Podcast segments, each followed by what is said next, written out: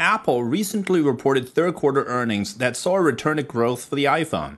However, shipments of the smartphone could drop as much as 30% if the tech giant is forced to remove WeChat from its App Store, according to one analyst. Influential KGI securities analyst Ming-Chi Kuo told investors global shipments of the iPhone could drop by that amount if the executive order signed by President Trump last week to ban popular apps TikTok and WeChat forced Apple to ban WeChat around the world.